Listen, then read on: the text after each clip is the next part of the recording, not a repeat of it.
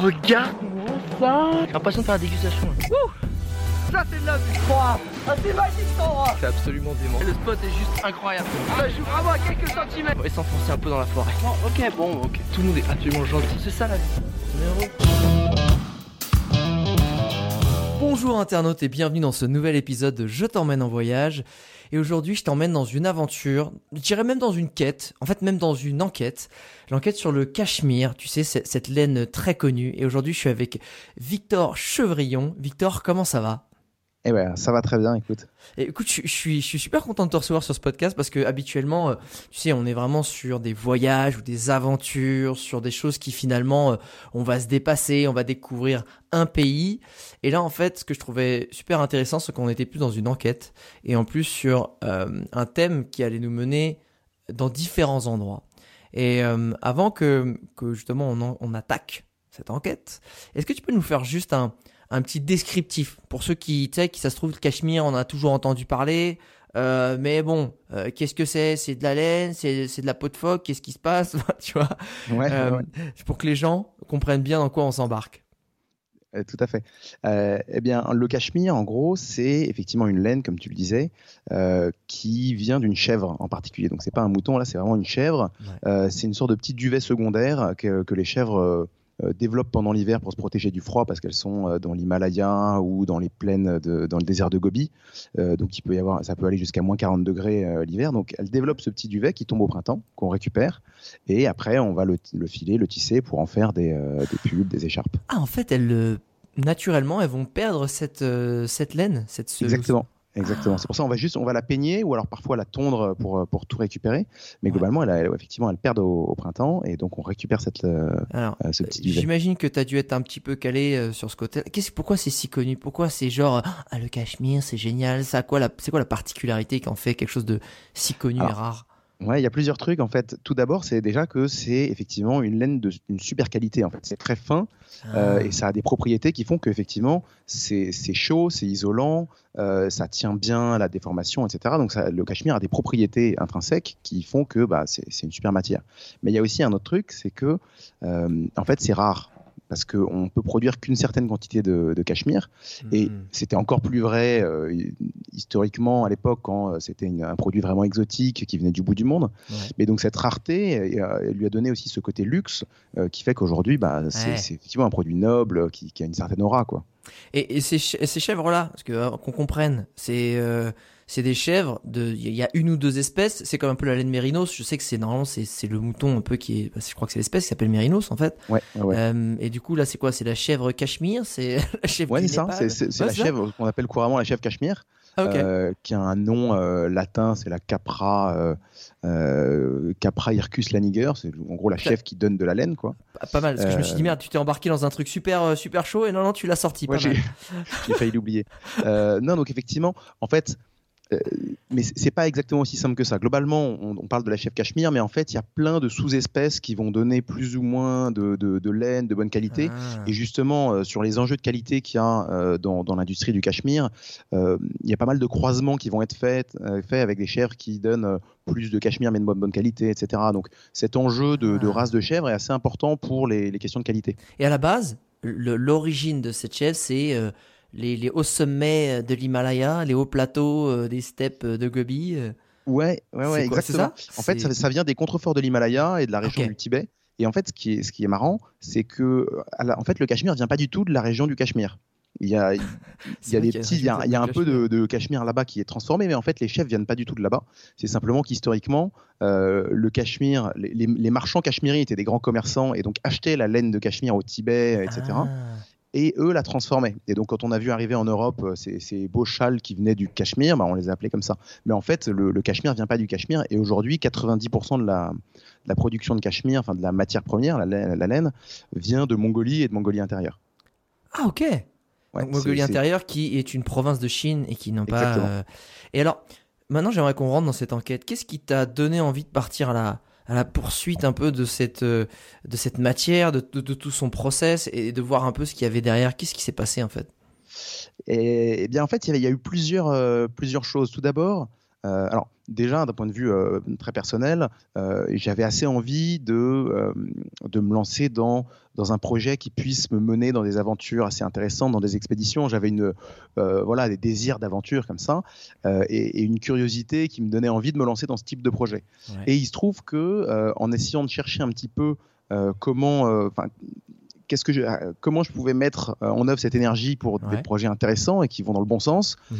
euh, je me suis rendu compte un peu que, en fait, aujourd'hui, on est dans une, euh, on, enfin, on est une génération, on est dans une société, où on se pose de plus en plus de questions sur la, la transparence des, des produits qu'on consomme, quel est l'impact écologique de mes baskets, euh, le bilan carbone de mon steak, etc. Euh, exactement, je- j'en suis, tombé dedans il y a à peu près six mois j'ai décidé, euh, tu vois, c'est un exemple, hein, pour compenser par exemple aussi mon mauvais bilan carbone parce que je prends souvent l'avion, de m'habiller uniquement avec des, des vêtements éco-responsables et ça va effectivement des pompes jusqu'à, jusqu'au, entre guillemets, au bonnet, au truc, etc. Ah, Donc ouais, c'est, c'est une vraie, euh, c'est une vraie problématique et je, je pense que c'est super intéressant de, de commencer à s'y, à s'y intéresser et du coup c'est parti aussi un peu de là, toi.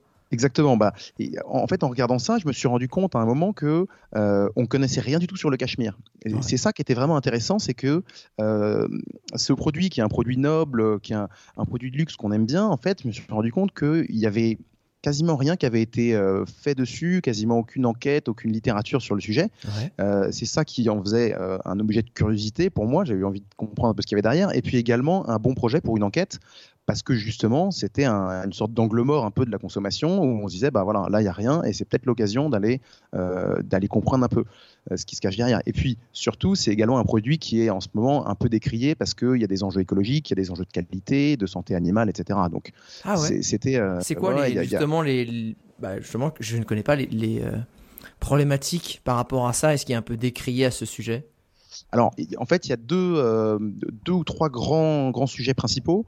Euh, tout d'abord, il y, a un- il y a un vrai problème écologique autour du Cachemire, Ah, euh, qui est en fait dû au fait que le, le- aujourd'hui, comme je disais, 90% des chèvres sont en Mongolie, en Mongolie intérieure. Ouais. Euh, le problème, c'est qu'en fait, les chèvres euh, sont maintenant de plus en plus nombreuses. On a eu en fait une explosion de, la- de consommation de cachemire au cours des 30 dernières années. Euh, Ah. Les chèvres sont passées de, de- disons que la population euh, d'animaux en Mongolie, d'animaux domestiques, est passée de 20 à 80 euh, ou à 70 millions ces dernières années, donc ça a explosé. Ah oui. Euh, et Ah oui. donc maintenant, il y a trop de chèvres qui mangent euh, l'herbe dans la steppe et qui provoquent une désertification euh, accélérée de la Mongolie. Ah, Et donc, ok. le- c'est déjà pas mal le désert, parce qu'il y a le désert de Gobi, euh, voilà, Ouais, mais présent. en ouais. fait, les, les prairies euh, vont quand même.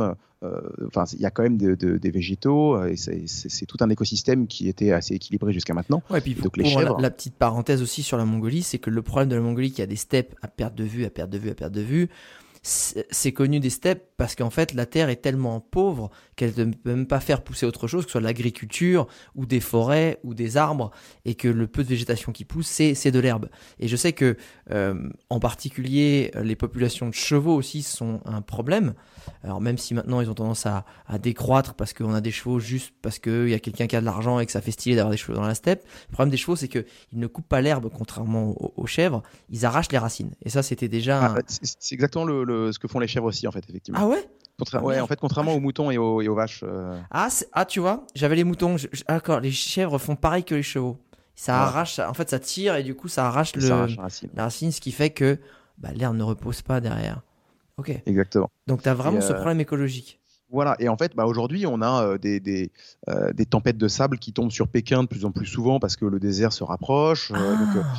Il y, a, il y a- il y a un vrai problème écologique et la Chine, elle l'a compris parce qu'elle a commencé à construire une grosse barrière verte. Euh, c'est en fait, ils ont planté des millions et des millions d'arbres aux portes du désert de Gobi pour essayer d'endiguer un peu ça. Et donc globalement, on a un vrai, non vraiment, c'est le, le plus gros projet écologique euh, du, du monde quasiment. Alors bon, c'est très décrié pour plein de raisons, mais euh, mais globalement c'est ça. Le, sapins. le- pas loin, ouais, ouais. Euh, non mais voilà, le, le- le premier problème donc est écologique. Il y a trop de chèvres et donc il y a un surpâturage et une désertification de la Mongolie et de la Mongolie intérieure. Ça c'est le premier problème. Euh, le, le deuxième, euh, deuxième enjeu, c'est les enjeux de, euh, de santé animale. Euh, il y a en fait des reportages qui, étaient, euh, qui sont sortis, la- c'était l'année dernière, Ouais. qui ont été faits par le- la PETA, la, la Société de défense des animaux, qui est internationale, je crois, Ouais. et qui ont montré en fait qu'il y avait de la maltraitance auprès, de, enfin de la maltraitance animale dans le Cachemire, donc Ouais. des chèvres qui sont peignés de la mauvaise manière, de manière un peu violente. Et puis dans les abattoirs après, il y a des conditions un peu comme ce qu'on peut voir nous dans les images d'abattoirs euh, avec des vidéos c'est de, pas les de 114. etc. ça a tendance à perdre un petit peu le côté genre euh, oh le cachemire oui il a galopé dans les dans les dans les vertes prairies et puis à, à la saison euh, ben on est venu on a on, est- on a chevauché nos chevaux pour aller récolter la laine ok ça a perdu un peu de ça là Voilà, il y avait ça. Donc, euh, c'était très. euh, donc, il y a ce problème-là. Et en fait, moi, en, en- en creusant un petit peu, j'ai- alors j'ai relativisé un petit peu ce problème-là parce que c'est vrai qu'il y, a- il y a ces problèmes, mais en, en- en côtoyant un petit peu les populations nomades et les gens qui travaillent dans le Cachemire euh, là-bas, j'ai l'impression que c'est peut-être, euh, enfin, un peu comme dans toute industrie, il y a des gens qui font n'importe quoi. Ouais. Et c'est pas forcément une- quelque chose qu'il faut généraliser. En revanche, je, je me suis rendu compte qu'il y avait un problème de santé animale bien plus important que ça. C'est qui est lié en fait à ce problème écologique, c'est qu'en hiver, comme les chèvres n'ont plus rien à manger, elles meurent de froid euh, quand il y a des hivers un peu trop rigoureux. Et on a, on avait par exemple, c'est ce qu'ils appellent hein, le dzoud en Mongolie.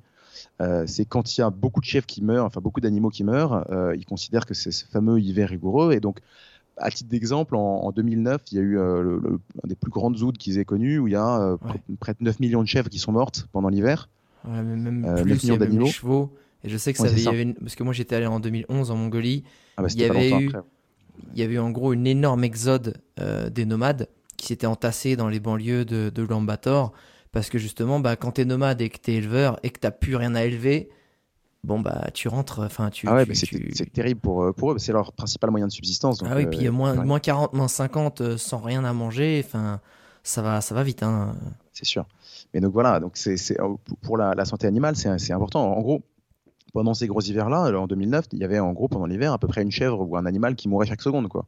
Donc ça, ça, commence à faire beaucoup. Ça commence à faire. Ouais, ça... Et du coup, quand, quand tu as décidé justement de t'intéresser à ça, que c'était un sujet qui te passionnait, que tu trouvais exotique, et en plus ça te parlait par rapport à toutes ces valeurs actuelles, tu t'es dit quoi? Tu t'es dit, bon alors, où est-ce qu'elle est cette petite chèvre? Je vais aller me faire une petite session euh, en Mongolie, en Mongolie euh, intérieure. Tu vas aller peut-être aussi, je sais pas, au Tibet. Bah, c'est un peu compliqué quand même le Tibet d'y aller. T'as fait quel pays? Et surtout, c'était quoi ton but? Tu y allais comment? Tu dis, je vais aller rencontrer les producteurs, euh, je vais essayer de me de de- d'être à leur contact, je vais essayer de, de... c'était quoi en fait? C'est quoi le process du d'une Ouais. enquête? Ou parce que finalement tu as écrit un livre derrière, c'est la route du Cachemire ou les routes du Cachemire, je, je dis pas Les, de bêtises. les routes du Cachemire. ouais. Les- bah, ouais, bah, voilà, il y en a plusieurs donc euh, il y a une vraie envie de faire une enquête. Euh, co- Comment ça s'est passé? Comment on mène une enquête à travers le monde? Alors, euh, en gros, euh, ce qui s'est passé, c'est qu'effectivement, déjà, je, je savais que je voulais avoir une approche euh, assez complète et objective. Le but, c'était de montrer euh, tous les aspects de l'industrie du Cachemire, les bons comme les mauvais, et de rencontrer un peu tous les acteurs, donc euh, les, les éleveurs, les producteurs, les transformateurs, les boutiques et les marques de prêt-à-porter, etc. Ouais. Donc je voulais essayer d'en couvrir un maximum. Effectivement, au début, euh, on, bah, on- quand on part de zéro, on, on se demande un peu comment, euh, comment commencer. Euh, donc en fait, avant de, de- de partir, hein, donc d'aller en Mongolie et d'aller, donc en gros, je suis allé en Mongolie, en Chine, donc en Mongolie intérieure, en Écosse, en Italie. J'ai essayé de voir tous les pays qui avaient des problèmes, de- des problématiques de Cachemire. Ouais. Et avant donc de me lancer là-dedans, effectivement, j'ai commencé des recherches.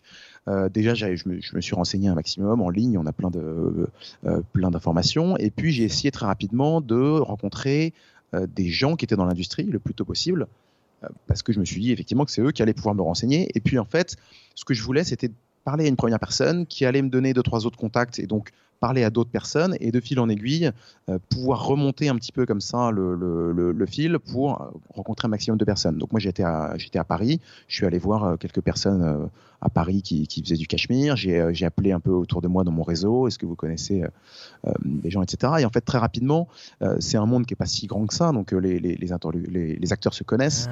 Ah, et donc quand j'ai commencé à avoir un, un maillage. un, ouais, un aperçu un peu complet. Je commençais à identifier un peu les, les- les gros sujets, l'écologie, la santé animale, euh, les enjeux de qualité qui sont hyper importants euh, là-dedans, parce qu'il y, a des- il y a des problèmes de fraude et de qualité assez importants aussi. Ah.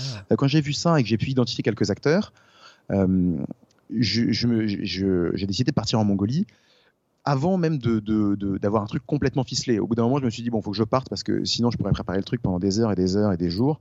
Euh, donc, je suis parti là-bas. Et, euh, et je savais que c'était la Mongolie qui allait constituer le cœur vraiment de l'enquête, parce que comme je disais, il y a 90% du, du, euh, du Cachemire qui est produit là-bas. Euh, et, et puis également, comme je voulais euh, faire de cette enquête, enfin faire une enquête un peu sur un mode de récit de voyage, Ouais. euh, le, le- la Mongolie est un, c'est, un endroit glam. qui fait rêver. Voilà, c'est glam et c'est sympa. c'est glamour Et- dans le sens où effectivement il y y a ce côté aventure, il y a ce côté bout Oui. du monde. Je prends mon Exactement, temps. exactement. Bah, c'est ça en fait, c'est- un produit qui fait rêver, le cachemire, et donc je voulais essayer un peu d'aller voir ça. Et la raison pour laquelle je voulais faire ça sous une forme de récit de voyage, c'est que le but de mon enquête, c'est pas de faire un manuel d'économie euh, hyper technique euh, et de faire une thèse universitaire sur le sujet. C'était vraiment de me dire, je veux, euh, si on veut découvrir des choses sur, le- sur le Cachemire et faire apprendre des choses aux gens, il faut que ce soit accessible par le grand public et il faut que ce soit sympa à lire. J'aurais pas voulu écrire un, un- un livre que, que ça m'aurait emmerdé de lire. C'est plutôt, une- Euh, plutôt une bonne punchline euh, pour ouais. commencer. Exactement. Et, et donc, euh, donc voilà, donc je, je- et c'est un sujet qui s'y prêtait parce que, comme je disais, je suis allé donc en Mongolie, en Mongolie intérieure, en Écosse, dans les Highlands, en, en, en Italie, au pied des Alpes, pour aller rencontrer des, des producteurs, etc. Et donc, euh, j'essaye d'emmener un peu le lecteur avec moi sur, euh, bah, sur les routes du Cachemire, justement, pour essayer de comprendre tout ce qui se passe.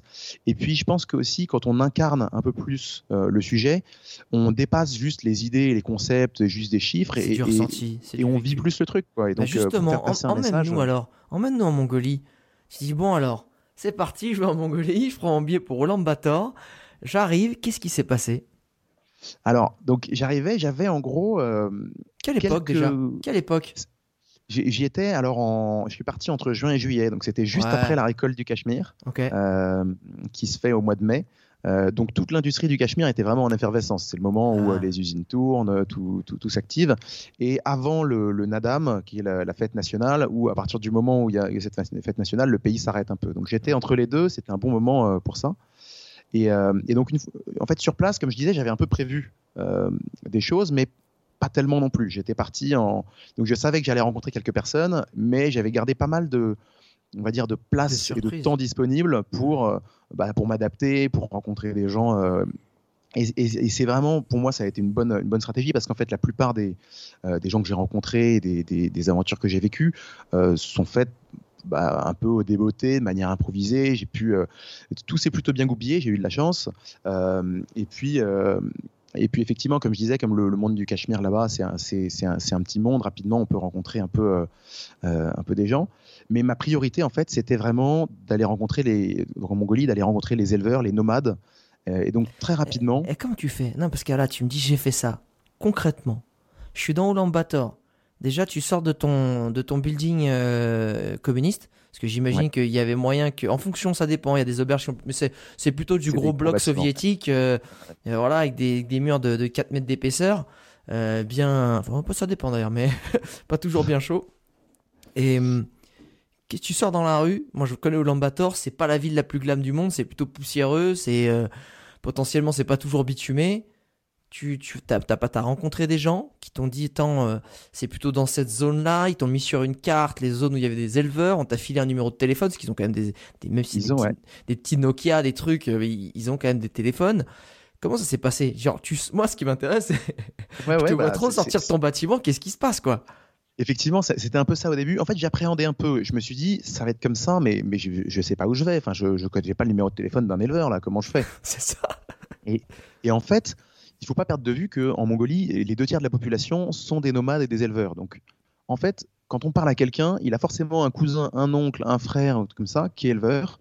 Et donc, dès le premier jour, vraiment mon premier jour sur place, je suis arrivé, mon avion est atterri le matin. Le soir même, j'avais déjà au moins trois contacts potentiels Mais d'éleveurs, de mais personnes. de, de d'où? Tu les as sortis d'où? C'est qui Bah. a- c'est le chauffeur de taxi? C'est le mec à l'auberge c'est quoi? Alors, tu, tu rigoles, mais le mec à l'auberge, euh, la, la- et donc je me suis mis dans une auberge. euh, la, fille qui tenait l'auberge était euh, issue d'une famille d'éleveurs et son mari était un gros éleveur de la région, euh, de- enfin d'une des régions dans le Gobi. Et c'est entre autres avec elle que j'ai pu aller me rendre dans le sud, dans le désert de Gobi, pour aller voir un des éleveurs, son mari, et puis qui m'ont emmené faire un tour dans, dans le désert de Gobi à plein d'endroits. Donc, un, premier truc, c'était effectivement par là, Génial. en parlant avec les gens. En fait, c'était la dynamique que j'ai que j'ai que j'ai vraiment aimé dans ce dans ce voyage, c'est que comme j'étais là pour une enquête, il fallait collecter des informations. J'avais vraiment une sorte de curiosité exacerbée. J'avais un, j'avais un peu peur. J'appréhendais. C'est la première fois que je voyageais longtemps seul comme ça. Ouais, Et j'appréhendais un peu les, les rencontres, le fait de, de, de, de pouvoir oser aller rencontrer des gens, récupérer de l'information. Et en fait, justement, en réussissant à me mettre dans ce, dans, dans ce mode-là, ben, dans ce j'allais rôle parler à plein de gens et j'étais Ouais. hyper curieux. Et donc, il y a eu ça. Et puis, euh, par exemple, au moment où je sors de l'avion, J'arrive à Ulaanbaatar, je tombe sur la place principale, la place euh, qui est leur, euh, leur grande place au milieu d'Ulaanbaatar. Il y avait un festival de musique euh, traditionnelle asiatique, et tous les pays d'Asie qui étaient venus faire euh, des, démonstrations. Et puis je tombe sur un, type qui, était un Français, je vois qu'il avait un petit, il, avait un petit badge avec son nom écrit en français, mais habillé en tenue traditionnelle. Et les gens se prenaient un peu en photo avec lui, donc je me suis dit, ah, c'est marrant, ça doit amuser les, Mongols de voir un Français habillé en tenue traditionnelle. Donc je vais lui parler. Et en fait, c'était un Français qui habite là depuis des années, qui est une superstar euh, parce qu'il a fait du cinéma en Mongolie, qui est, qui est un, un, grand pro de, la, de, du, de l'instrument traditionnel, le morinkhor euh, mongol. Ah, énorme. Et donc en fait, et donc je lui parle, comme il est français, on parle, etc. Et bah lui, ça fait des années qu'il était là, il a pu me, me, me parler de, de, de, la culture mongole, me faire rencontrer des gens, etc. Donc, énorme dès le premier jour, j'avais, parce que je m'étais dit, allez, maintenant, euh, j'y vais sans filet, il faut que je rencontre des gens parce que sinon, je vais pas avoir mes informations. Bah, j'ai pu euh, rencontrer des gens. Euh, le, quelques jours après, je pouvais partir en, je pouvais partir dans le désert pour aller rencontrer des éleveurs. Et puis, alors. Là, évidemment, je raconte les, les rencontres un peu amusantes qu'il y a eu au, au, sur le moment. J'avais effectivement aussi prévu des choses. J'avais pris contact avec une association qui s'appelle Agronomes et Vétérinaires sans frontières, qui okay. essaye de développer du cachemire durable euh, en Mongolie. Ouais. Euh, et donc, eux, j'ai pu faire une partie également de, de, euh, de mon temps dans le désert de Gobi et, et, et, dans la steppe, grâce à eux, en allant voir des éleveurs qui essayent de, de mettre en place des initiatives de cachemire durable.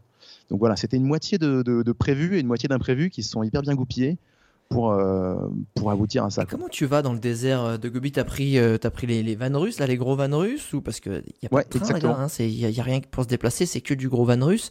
Et enfin, si, y a, je dis pas de train. Il y a le transsibérien, mais il fait, il y a ouais. pas 50 arrêts, quoi. C'est pas non, un RER. Non. C'est ça, c'est ce que tu dis. J'ai pris les, les, les, fameux vannes. Alors, c'est amusant parce que quand, quand, on en parle, les, quand je parle avec des gens, ils me demandent si euh, j'étais à cheval dans la steppe, en train de traverser. Alors, il faut effectivement se rendre compte que quand il y a 500 km à faire dans la journée, on va pas prendre son cheval pour. Euh, euh, non. Mais mais euh, effectivement, ces espèces de, de, gros vannes russes qui sont euh, à la fois hyper résistants et qui en même temps tombent tout le temps en panne. Euh, mais qui se réparent et... avec un coup de marteau et ça c'est plutôt utile quand ouais, ça c'est super pratique. Exactement. Hein, est... quand la mécanique elle est simple. Et, et c'est vrai que les routes, c'est des grands sillons. En fait, les mecs, c'est pas des routes. À partir d'un moment, ouais, ils, ils, suivent les sillons du mec qui l'a fait avant, qui l'a encore fait avant. Et, et ouais, des fois, assez, tu vois, euh, t'as des quatre voies, mais c'est des quatre sillons des uns à côté des autres. Et... Ouais, bah, c'est marrant de voir cette route. Au début, on sort, il y a une, ouais, effectivement une voie, euh, avec du, une voie avec du bitume.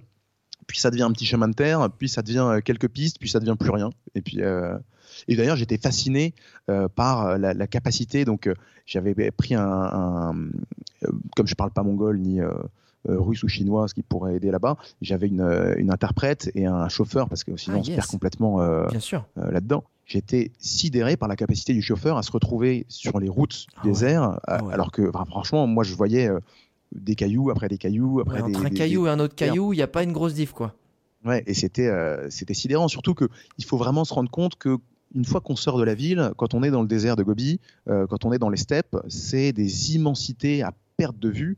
Euh, on a des, des paysages, enfin c'est on, on, est vraiment dans une sorte de vertige horizontal où on a en fait euh, à, à, perte de vue des steppes qui se ressemblent, un bout de désert qui change un petit peu. On passe du vert au, au jaune vert, un peu d'ocre parfois, etc. Mais globalement, on est complètement perdu, on perd nos repères. quand on dit désert, souvent en France, bah, l'image un peu qui vient, mental qui vient, c'est un peu le désert du Sahara.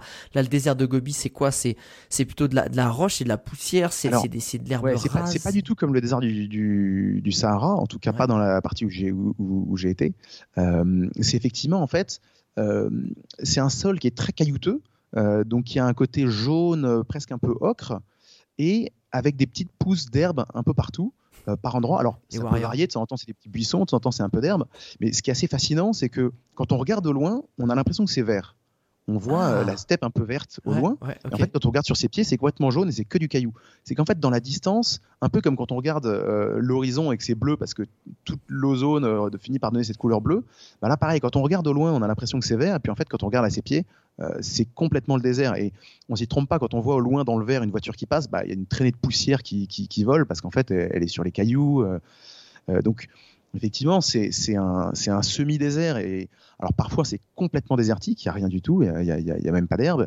Mais souvent, effectivement, c'est des steppes, il y a euh, ces différentes herbes.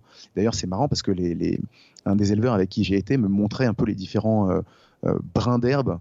Euh, ah. il, il, me prend un petit brin, donc on était avec les, les chèvres, etc. Et il me dit ça, good milk. Je dis ok, donc ça c'était du, du, du, ça c'est apparemment l'herbe qui permet de faire plus de lait. Là il me dit que c'est une herbe pour faire pour meat, donc hop, euh, ça c'est l'herbe qui apparemment donne plus de viande. Et là il m'en montre, il me dit celle-là cachemire. Donc je sais pas si c'est aussi simple que ça, si c'est vraiment la recette magique, mais c'était assez marrant parce que encore une fois, toi tu vois des cailloux et puis tu vois des brins d'herbe, mais globalement l'éleveur il sait où il va aller faire paître ses, euh, ses chèvres et ses moutons. En euh, de ce qu'il a besoin pour tel troupeau et telle espèce, etc. Ouais, c'est comme, c'est marrant, ça me fait penser au parallèle avec les Inuits les Inuits, le mot neige n'existe pas, puis, parce ou ni glace, parce qu'en fait, pour, pour eux, c'est leur décor. Il y a pour chaque moment euh, de, de cristallisation ou de, de style de neige qu'il va y avoir, c'est un nom à part entière en fait. Parce que, parce que c'est, toi, tu vois un truc, eux, ils en voient 100 en fait ils envoient 100 par rapport euh, à la densité, aux cristaux, tout ça. Euh, et c'est assez hallucinant quand tu leur dis neige. Je fais non, faut, faut que tu dises le truc précis. Et c'est un peu comme là, en fait, genre, bah non, c'est pas de l'herbe, mec. C'est de la Tu vois, ça se trouve, c'est peut-être ça. Et qui est très bon pour le cachemire. Et je m'en souviens très bien de ce nom. C'est une très bonne herbe. C'en est une, voilà. Donc là, tu es dans la steppe. T'es dans le van russe avec ton interprète et le, et le chauffeur, qui est encore souvent big respect aussi au chauffeur, au-delà de se repérer euh, pour avoir conduit euh, faible distance avec un van russe, que le chauffeur, je l'avais un peu chauffé, tu vois, je suis vas-y, passe-moi le volant, que je teste. Mais c'est pas du tout plat, hein. Qu'on se comprenne, c'est ah pareil, la ah step, tu crois que c'est plat parce que ça, ça se voit plat. Mais le pneu, il enquille des. Enfin, il y a que des trous partout, des ornières. Donc, il n'y a pas de direction assistée. Tu as un ah espèce de pugilat avec ton volant en permanence pour garder la direction, c'est incroyable. Donc, le mec, il t'enchaîne 8 heures de, de conduite là-dessus. Les mecs, ils ont des bras, c'est des mortiers, quoi. Mais d'ailleurs, on s'en rend compte, je, me rendais compte en fait qu'en arrivant à destination, même quand on est passager, on est crevé en fait. Ah, t'es crevé il y a une fatigue qui vient des efforts permanents de, en train de, compenser les mouvements, de s'arc-bouter, de se tenir, etc. Exactement comme ce qu'on a en fait en bateau où on a l'impression parfois qu'on fait pas trop d'efforts alors qu'on est remis dans tous les sens. Le simple fait en fait de compenser les mouvements en permanence, c'est hyper fatigant. Mais ouais, le, le c'est le, terrain, de temps la, voiture s'incline à des degrés mais qui défie les lois de la. Bien sûr. Et puis il y a des moments en fait tu t'y attends pas parce que tu discutes, tu relâches la tension. Là il y a une ornière, ça fait basculer un peu sur le côté, bam, tu te prends un coup de, de fenêtre, tu te prends un coup de machin. Euh, il y en a eu des comme ça. Hein. On l'a eu. Et T'arrives chez le premier éleveur, du coup, parce que j'imagine que tu étais en contact avec la nana, euh, c'était la famille de, de l'auberge. Raconte-nous un peu, parce que là, l'idée, quand tu mets une enquête comme ça, quand tu vas au fin fond de la Mongolie, c'est pour ces moments-là. C'est, on est d'accord ah qu'on ah vient pour ça. Euh, c'était quoi tes appréhensions? T'étais dans quel état? Comment ça s'est passé? Fais-nous rentrer dans ah. son aventure. Le truc, c'est que jusqu'au dernier moment, en fait, tu sais pas très bien ce qui va t'arriver. Parce que la communication est toujours un peu compliquée. Euh, il faut voir que euh, la plupart des Mongols parlent pas anglais ou très mal, donc euh, même dans la traduction tu t'y perds et tout ça. Donc je ne savais pas trop à quelle sauce j'allais être mangé. Je savais que je partais, que j'allais voir un éleveur. et au début, en fait, on arrive à un endroit. elle m'a dit qu'il fallait, il y avait une sorte de rassemblement. Je savais pas trop ce que c'était avant d'aller voir Manal. Donc Manal, c'était l'éleveur en question. Euh, donc je comprends pas trop ce qui se passe. Et en fait, j'ai eu une, chance euh, géniale, c'est qu'en fait, c'était peu de temps avant le Nadam, comme je le disais, qui est la grande fête nationale. Et dans les provinces, ils ont euh, des sortes de petits des Nadam régionaux, des petites fêtes locales. Ils fêtent chacun à des dates un peu différentes. Et donc en fait, au moment où j'arrivais, il y avait, c'était la réunion un peu pour du, du, Nadam. Donc il y avait un peu les éleveurs du coin qui étaient là. Ah, donc il y avait 80 personnes qui se retrouvaient. Et donc je débarque, je rencontre Manal que j'avais en fait déjà vu à Ulaanbaatar avant quand il avant quand il était passé, donc je, le retrouve. Et avant de, se retrouver dans ces tentes, d'aller, euh, enfin d'aller dans la yourte, euh, d'aller dans le campement qui était à une cinquantaine de kilomètres un peu plus loin, il y a ce, fameux euh, rendez-vous pour, le Nadam où on a donc le Nadam en général, il y a des courses de chevaux, de la lutte, etc. C'est donc un peu la fête nationale. Et donc là, j'assiste à une course de chevaux de quelques quelques chevaux locaux qui se font ça. Donc il y avait une trentaine de chevaux qui, qui, courent. Alors des chevaux, comme tu venais de décrire la route qui était complètement inégale, là c'est des chevaux qui essaient de pas se péter les chevilles sur le, euh, qui courent à, toute blinde dans le, dans le désert. C'était assez impressionnant. Euh, et donc il y a ce, il y a, ce, petit moment-là, il y a une cérémonie euh, chamanique autour de l'Ovo, qui sont les petits hôtels, tu as les cairns qu'il y a dans le désert. Donc moi j'ai une chance incroyable, je me retrouve euh, vraiment euh, immergé Ah, complètement dans euh, le- la fête traditionnelle, les coutumes locales, donc c'était c'était assez intimidant aussi. Ouais, tu sais pas quoi et faire, puis pas quoi dire. voilà, et on est baigné complètement dedans. Donc moi, moi, j'étais ravi parce que ça, ça m'en met plein les yeux. J'étais intéressé au Cachemire, mais toute la culture, euh, tout- toute la compréhension du pays et de ses populations était hyper importante pour moi euh, parce que euh, entre autres euh, le- l'enjeu du Cachemire là-dedans, c'est qu'il y a un, un vrai déclin du mode de vie traditionnel nomade euh, sûr. avec ces nomades qui rentrent dans des, dans des, dans des spéculations autour du Cachemire, etc. Donc c'était hyper intéressant de voir le cœur de cette, de cette culture. Et après, de pouvoir partir avec Manal. Donc, une fois qu'on avait fait toute cette, euh, euh, cette fête, les gens donc voilà, font la fête. Il y a une sorte de barbecue mongol où ils mettent des morceaux de chèvre dans un gros pot en, métal avec des, des pierres chaudes pour le faire cuire. Et tout. Voilà, il y a plein de moments assez, assez, euh, assez fabuleux comme ça. Et après, on finit enfin par rentrer avec Manal jusqu'à son campement. Et c'est là que j'ai vraiment découvert. le, le- on va dire le quotidien un peu du, des nomades. Donc on arrive, donc les nomades, euh, comme tu as pu le voir, donc vivent dans des yourtes. Donc eux, en gros, ils vont se déplacer euh, au fil de l'année pour accompagner leurs troupeaux, pour aller les faire paître un peu partout. Et donc on rentre dans ces, euh, dans ces yourtes et c'est fascinant parce que euh, de loin, on voit une sorte de petit chapiteau blanc, euh, trois petites îlots comme ça perdus dans un océan. On arrive et puis à l'intérieur, il y a- c'est une sorte, c'est un peu comme, le, comme la tente d'Harry Potter où tu rentres dedans et puis tout devient 100 fois plus grand parce que tu arrives et tu as un réchaud, une cuisine, deux lits, euh, des tas de couvertures, etc. Et euh, et il y a des trucs de partout, il y a des câbles qui pendent. Tu le disais, ils ont leur téléphone. Alors moi, il y avait, un petit panneau solaire avec euh, des batteries pour recharger, euh, euh, pour recharger leur téléphone. Il y a une petite télévision qui trône, un hôtel avec des petits, euh, euh, des petites icônes bouddhistes, des trucs comme ça. Donc c'est fascinant, c'est hyper, euh, hyper chargé. Il y a plein de trucs. Tout, et donc évidemment, euh, les, enfin, les nomades sont hyper accueillants. Globalement, euh, on peut en fait se pointer un peu n'importe où dans la steppe et quand on trouve une yourte euh, rentrée, on, on- en fait, on toque même pas Euh, parce que globalement, si on, on te laisse pas rentrer quand t'es, enfin, si toi tu laisses pas rentrer les gens qui sont perdus au milieu du désert, bah toi, quand tu seras au milieu du désert, et que qu'est-ce qui viendra t'ouvrir ta porte, quoi C'est ça, et puis en fait, c'est même, des fois, ils sont à l'autre bout de la, de la steppe, puisqu'ils sont en train de d'aller dans les, enfin, chercher, gérer leur troupeau. Euh, tu vas pas toquer si t'es en train de mourir de froid, de soif, si tu rentres, Ouais. entre ouais, guillemets, et voilà, on va, on va, on va t'accueillir. Après, t'arrives Ouais. pas genre coucou.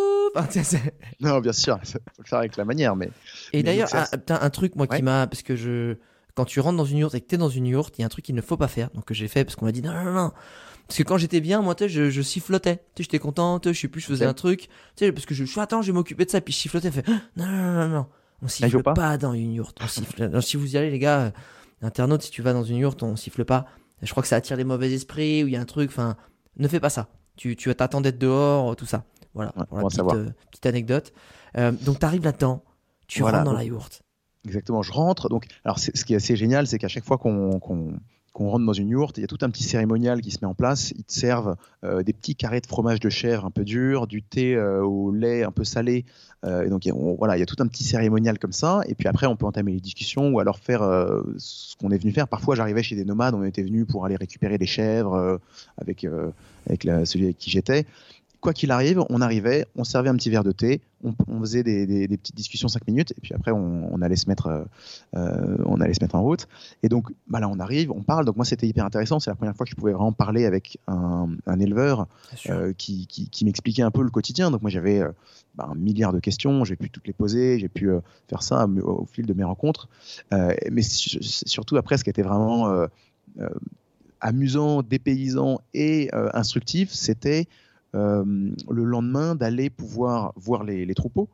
euh, et de passer un peu de temps avec, euh, bah, avec les éleveurs pour euh, bah, voilà, voir comment ça se passe. Donc, euh, Et ça se bah, passe comment on- en fait? on emmène, ça, je euh, vois un peu, mais j'aimerais bien ouais, que mais- tu me décrives ce bah, on moment. les où- chèvres. euh, Parce que c'est ça, en fait, il faut, en- il faut déconstruire l'élevage avec des hangars comme on connaît, ah bah ouais, ou avec voir. structures comme on peut connaître en France, où voilà, bon, c'est notre histoire, c'est notre patrimoine, etc. Là, as... souvent, il y a quand même un petit enclos qui est Ouais. souvent vide, mais ça parce que c'est que à des moments où ils vont les rentrer pour certaines pratiques, euh, la tonte, etc. Mais le reste du temps, c'est les gars, régalez-vous. Euh, moi, je viens vous récupérer, vous rabattre souvent une fois par jour. Mais le reste du temps, c'est. euh, En fait, tu parles Ouais, steppe, exact. en fait. Enfin, Exactement. En fait, le, la, la- la journée d'élevage est rythmée par quelques, euh, quelques euh, choses qu'il faut aller faire, c'est-à-dire on va aller emmener le matin les chèvres sur leur lieu et puis après on peut les laisser tranquilles et donc on, emmène les chèvres. Souvent, euh, en général, les chèvres vont passer la nuit autour du campement, Donc, comme ça on peut les protéger s'il y a je sais pas un loup ou pour pas qu'elles se perdent. Euh, donc le matin, on va emmener les chèvres euh, paître à un endroit. Éventuellement, on va les emmener au puits parce qu'il faut bien qu'elles boivent. Donc, il y a des puits euh, parfois dans, la steppe.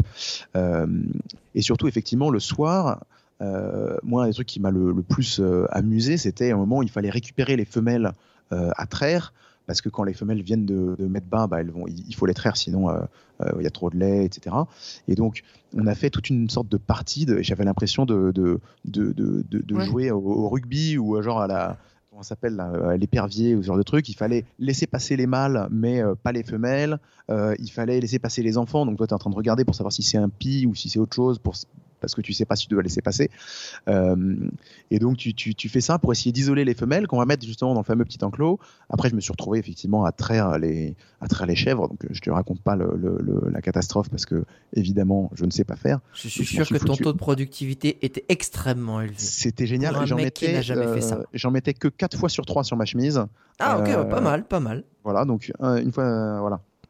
Euh, non, non, c'était, assez fascinant. Donc, il fallait tenir, euh, voilà, on, on prenait du lait et puis après, bah, le soir même, tu vas boire ton lait, tu vas prendre le fromage, etc.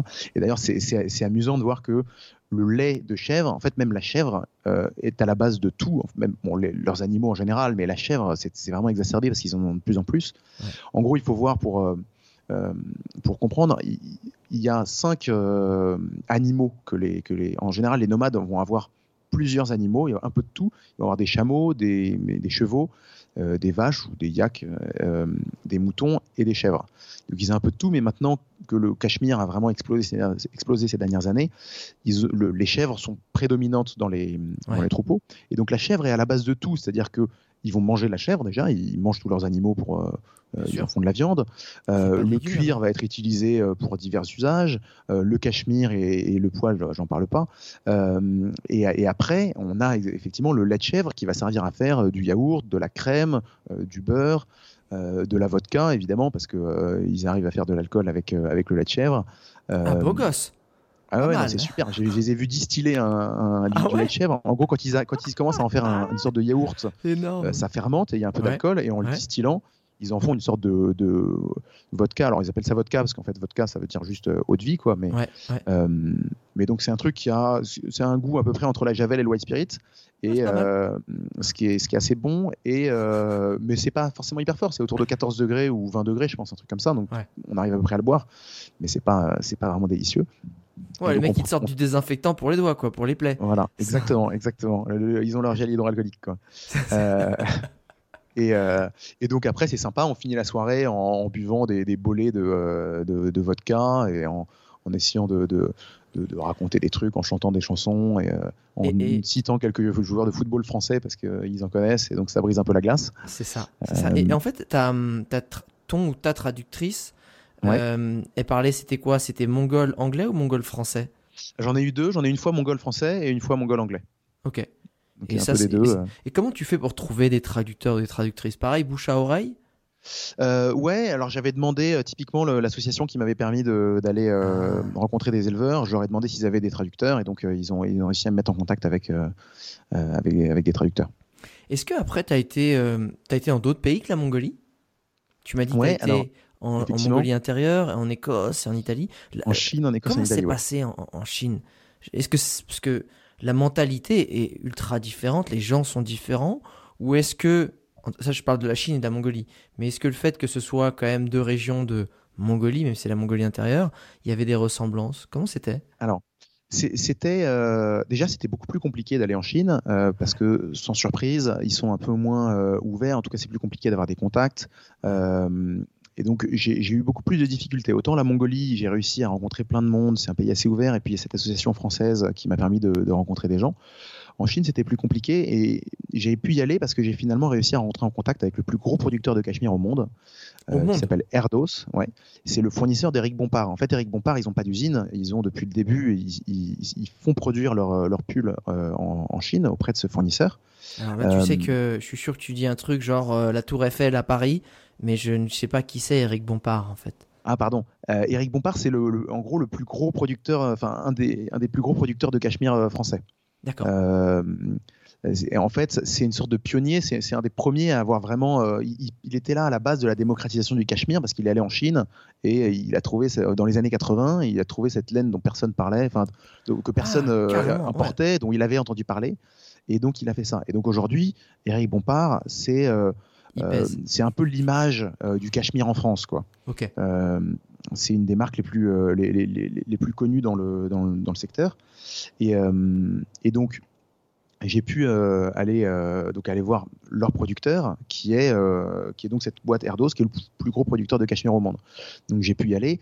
Alors le- là, euh, effectivement, le voyage était un peu plus balisé, puis j'ai été resté un peu moins de temps. Donc j'ai pu aller voir l'usine, et puis j'ai pu aller un petit peu dans le euh, de- Dans les terres, dans, Ouais. dans- dans le désert, pour aller voir une, une ferme, parce qu'en fait, ce qui est hyper important de, de voir, c'est qu'en Chine, euh, en Mongolie intérieure, c'est effectivement historiquement la Mongolie, mais euh, la Chine a mis des règles euh, drastiques et très différentes sur l'élevage ces dernières années. Quand ils ont justement vu qu'il y avait ce problème de surpâturage et de désertification, ils ont sédentarisé les nomades. Et donc en fait, ils ont mis des clôtures sur la steppe. Ils ont dit à tous les éleveurs maintenant Ah. vous avez telle surface, telle, euh, vous avez le droit de sortir vos, vos- de- donc ils ont des fermes, il y a des bâtiments. Les, les- les chèvres sont dans des bâtiments Ah, et ils ont le droit de les sortir qu'à certaines périodes dans l'année, quand le pâturage est pas en train de se régénérer, etc. Donc c'est hyper drastique. On va, on peut aller visiter donc ces fermes. croirait presque qu'ils sont écolos, les Chinois, c'est bizarre quand tu dis comme ça. non mais c'est, alors, non, mais en, en vrai, c'est dingue, c'est qu'ils ont effectivement des mesures, c'est les plus drastiques sur euh, sur certains trucs, parce qu'ils se sont rendus compte qu'ils ont complètement déconné et ils, ils ont le pâturage euh, chinois avait atteint un niveau de d'irrécupérabilité et qui était hyper avancé. Ouais. Donc ils ont fait ça. Alors ça pose plein d'autres problèmes parce qu'ils mettent des clôtures sur la steppe pour les euh, pour la biodiversité, c'est, toujours un problème euh, comme Bah, bah, comme quand on met des autoroutes euh, au milieu d'un terrain. Voilà, ça, une clôture, c'est encore pire, ouais. voilà. Et donc, il y a d'autres problèmes, mais donc ça change radicalement le mode de vie des éleveurs. Alors, ils sont en train un petit peu de faire marche arrière parce qu'ils se sont rendus compte qu'il y avait justement certains euh, problèmes, mais globalement, euh, le, le paysage euh, euh, nomade, éleveur, etc., euh, euh, qu'on a de Mongolie est radicalement différent en Mongolie intérieure. Donc, moi, j'ai pu aller visiter une, une ferme, et donc c'est beaucoup plus proche de ce qu'on imagine. Alors, les, les- les troupeaux ont quand même des, des kilomètres et des kilomètres. Enfin, ça, ça reste, c'est pas des trucs intensifs où ils sont dans des petits KGB. hein. Mais globalement, ils ont des endroits qui sont très délimités et ils ont des bâtiments. Donc pendant l'hiver, euh, les, les- les nomades vont abriter les, les chèvres à l'intérieur. Bien sûr. Euh, ce qui, ce qui peut avoir des, ce qui a des conséquences sur le cachemire. Je vais pas rentrer sur des, sur des trucs J'imagine, parce que si la, si, la, si la chèvre se caille moins, hein, bah forcément elle produit moins de laine, j'imagine, pour se protéger, puisqu'à la base, j'imagine que cette laine est là aussi pour la réchauffer, et que si elle a, bah, si elle a déjà chaud, pas s'emmerder à faire pousser de la laine euh, bien Ouais, épaisse. bah, c'est pas aussi euh, mécanique que ça. Il y a, y y plein de choses qui vont avoir, un- plein de facteurs qui vont avoir un impact sur le cachemire, euh, euh, le, le- l'ensoleillement, le lumière, froid, ouais, le- l'altitude, etc. Euh, mais globalement, elle développe toujours du cachemire. Mais par exemple, ça permet aux, aux Chinois de tondre les chèvres plutôt que de les peigner. En Mongolie, on peut pas peigner les chèvres, on peut pas les tondre, je veux dire, parce que si on tond et qu'on enlève le poil permanent, bah, il suffit qu'il y ait un petit retour de froid et elles se les caillent toutes et elles meurent de froid. Si en revanche euh, elles sont abritées pendant l'hiver, bah, on peut les tondre. Comme ça, on récupère tout, tout, tout, tout, tout, tout le cachemire, on n'oublie rien entre les poils. Et, euh, et derrière, elles sont abritées, donc elles ne vont pas mourir de froid pendant l'hiver. Donc ça change un petit peu les pratiques. Derrière, ça va changer un petit peu les machines parce qu'ils récupèrent du cachemire un peu différent, etc. Donc ça a pas mal d'implications euh, derrière. Mais euh, bon, là, au final, pour le cachemire lui-même, pour le pull que tu as porté, la différence n'est pas énorme. Mais, mais donc Et- voilà, donc la Chine, effectivement, le paysage est, est très différent, les pratiques sont différentes. Est-ce que justement sur cet aspect, euh, je trouve ça super intéressant, intéressant, pas forcément bien hein, quand je dis intéressant, mais euh, de, de dire cette même région a, eu- a une évolution différente de par les politiques euh, qui, qui les pays en place. Euh, donc tu étais dans une culture en, en Mongolie, bah, très, euh, tu rentres dans la yourte. Vas-y, tu sais quoi, vas-y, euh, je te présente à mon cousin qui va te, pareil, il va te présenter à, à son frère qui lui connaît un gars, etc. Et finalement, c'est assez fluide, c'est à l'ancienne, mais ça marche très bien, à quelque chose de beaucoup plus structuré, rigide, réglementé. Et comment ça se Mm. passe même, du coup, quand tu interagis avec euh, euh, ces mêmes peuples qui ont Alors- été forcés de, de changer leur façon d'être euh, au quotidien aussi? Est-ce que ça a Ouais, un alors- impact sur qui ils sont Et ce, ce qui- ce qui est intéressant, c'est que la, la comparaison est difficile à faire pour moi parce que justement, en allant là-bas, moi j'ai rencontré, en, en allant en Mongolie intérieure, j'ai rencontré quasiment aucun Mongol. Parce que c'était des, c'était des Han, c'était des, en fait, de manière générale, le, en, la Chine a une, une politique euh, de, de, on va dire, de colonisation un peu auprès des minorités et d'assimilation. Euh, on le voit auprès des Ouïghours, auprès des, des, des, Mongols, c'est un peu la même chose. Récemment, j'ai cru voir qu'en Mongolie intérieure, le, l'apprentissage de la langue mongole euh, s'arrêtait. Enfin, donc, il y a pas mal de, dans les usines que j'ai visitées, c'était surtout des Ouais, la, petite, euh, la petite parenthèse, c'est que les Han, euh, c'est l'ethnie euh, grandement majoritaire en Chine. Et c'est vrai qu'ils sont assez réputés pour se sentir l'ethnie supérieure, génétiquement, tout ce que tu veux, tout ce qui peut aller derrière, et d'avoir un certain mépris pour les autres ethnies qui sont un peu leurs sous-fifres. Et pourtant, je crois qu'en Chine, il doit y avoir des centaines, hein, c'est même pas des dizaines, c'est des centaines d'ethnies différentes. Euh, qui sont des minorités. Je crois que le seul privilège euh, qu'ils ont, à, défaut de se faire mettre dans des camps de concentration quand c'est un peu en fonction des régions, bisous aux Ouïghours, euh, c'est que les ethnies ont le droit, contrairement à la politique de l'enfant unique des Han, donc des Chinois, de pouvoir faire eux trois enfants dans l'idée de se dire que au moins ton ethnie disparaît pas, etc., etc. Parce que l'idée de l'enfant unique, c'est pour réguler une population, alors que bah, les minorités sont déjà par essence minoritaire. Mais à partir de là, euh, parenthèse fermée, ils aiment bien dire sympa chez toi, bon on va venir, et toi tu vas te mettre là et nous on s'occupe du reste. Donc forcément. Euh, et tu disais dans les usines. ouais, en fait, moi, la, population que je voyais, c'était euh, au, au, final assez peu de Mongols parce qu'ils sont en, général un peu plus loin, on va dire, dans les terres, dans le désert de Gobi. donc, même, même la ferme que je suis allé voir, c'était des, les, éleveurs n'étaient pas, de, pas mongols. Euh, donc, le, le j'ai pas forcément pu facilement faire cette comparaison, mais ce qui, est intéressant de voir, c'est que même en Mongolie, ils ont une sorte de, un peu de double discours sur euh, cette modernisation et ce changement sur le mode de vie.